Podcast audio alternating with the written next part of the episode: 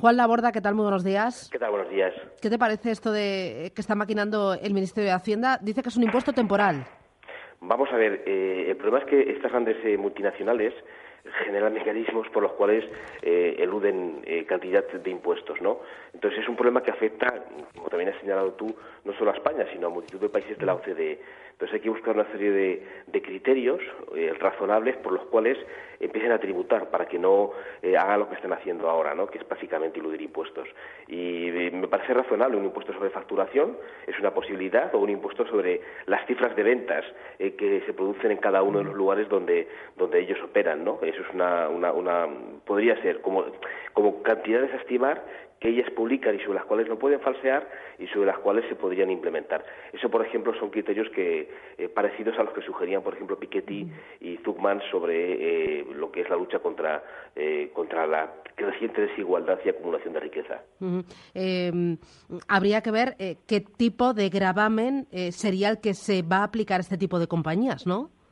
Sería, sería básicamente un gravamen como al resto de compañías, únicamente que eh, basta ya de que se cachonden de nosotros. Pero no solo son estas, este es el caso extremo. De manera que, por ejemplo, las pequeñas y medianas empresas tienen muy difícil eh, pues eh, evadir impuestos. Sería aplicarles, incluso se podría llegar hasta bajar eh, a un 25% el, el, el el, el, impuesto de sociedades únicamente que los criterios son los que se van a implementar van a ser otros, porque si no generan mecanismos perversos a partir de los cuales pues eluden de ese pago de impuestos.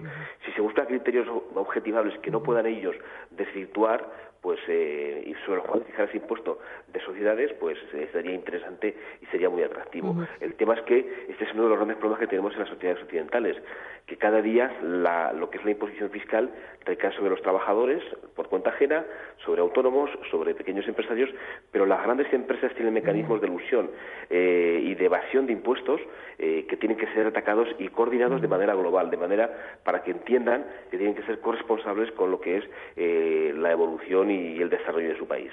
yo supongo que será clave determinar qué empresas o qué bienes de esas empresas y servicios van a estar grabados, porque muchas veces no está claro lo que es digital y qué empresas no son digitales.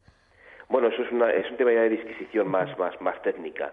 Me interesa la idea, ¿no? La idea de, echar el, foco en estos tres grandes eh, multinacionales eh, que ganan ingentes cantidades de dinero y que está demostrado, no solo aquí, sino incluso en Estados Unidos, donde eh, el control de ese tipo de, evasión es más duro, que no tienen a pagar lo que, lo que deberían pagar, ¿no? Entonces, tienen que ponerse de acuerdo, y sobre todo inspectores de Hacienda que tienen muy claro dónde están, dónde no pagan y qué deberían pagar, y, aplicarlo, porque es un tema simplemente que si no, todo va a recaer sobre los mismos, que es la ciudadanía en general. Eh, eh, lo que sí que es evidente es que los impuestos pagados por muchas de estas empresas son irrisorios y lo que sí está demandando la sociedad es justicia tributaria. Absolutamente.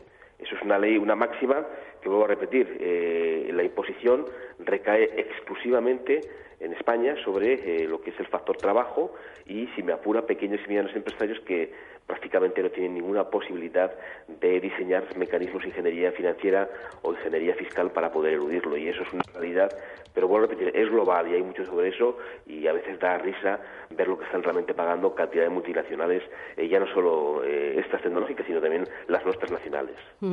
muy importante, hoy vamos a estar con la mirada puesta en estas compañías, en conocer nuevas noticias sobre esto que está planeando el Ministerio de Hacienda, pero muy importante también eh, Donald Trump y Estados Unidos. Trump ha presentado su proyecto presupuestario para el año 2019. Eh, se protege de la inmigración 23.000 millones, refuerza su músculo militar 686.000 millones y activa el crecimiento interno con 200.000 millones en obras públicas. ¿Cómo te suena? Bueno, es un programa que eh, entra en tremenda contradicción con la política de austeridad que propaga, que propaga su gobierno. Es muy curioso, pero generalmente en Estados Unidos, cuando se generan más déficits, salvo crisis, suele ser con partidos republicanos, ¿no? Bueno, eh, Trump no está engañando a nadie.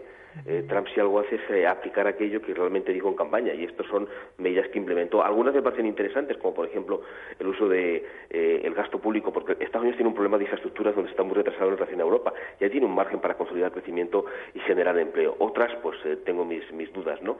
yo creo que en la parte en la parte militar además hay mucha mucha corrupción y mucha y muchos contratos que se sobreexageran, bueno, que al final se estiman un, presupuesto y acaba multiplicándose por por, por, por bastante, ¿no? Y luego sí que me preocupa eh, que el diseño, en la manera en cual se va a financiar vía impuestos, realmente al final a quien, a quien está beneficiando en el caso americano es a grandes empresas, esas mismas que eluden el pago de impuestos, ¿no? Eh, habría que ver si esas grandes empresas al final algo lo repercuten en los trabajadores, cosa que dudo, ¿no? Pero bueno, eh, es el programa típico que Trump anunció en su campaña electoral y que vuelvo a repetir entra en profunda contradicción con eh, el objetivo de su partido de reducir el déficit público que lo va a disparar al revés. Juan Laborda, profesor de la Carlos III y de la Syracuse University. Gracias por este primer análisis y por madrugar con nosotros. Feliz día. Un fuerte abrazo. Gracias, adiós.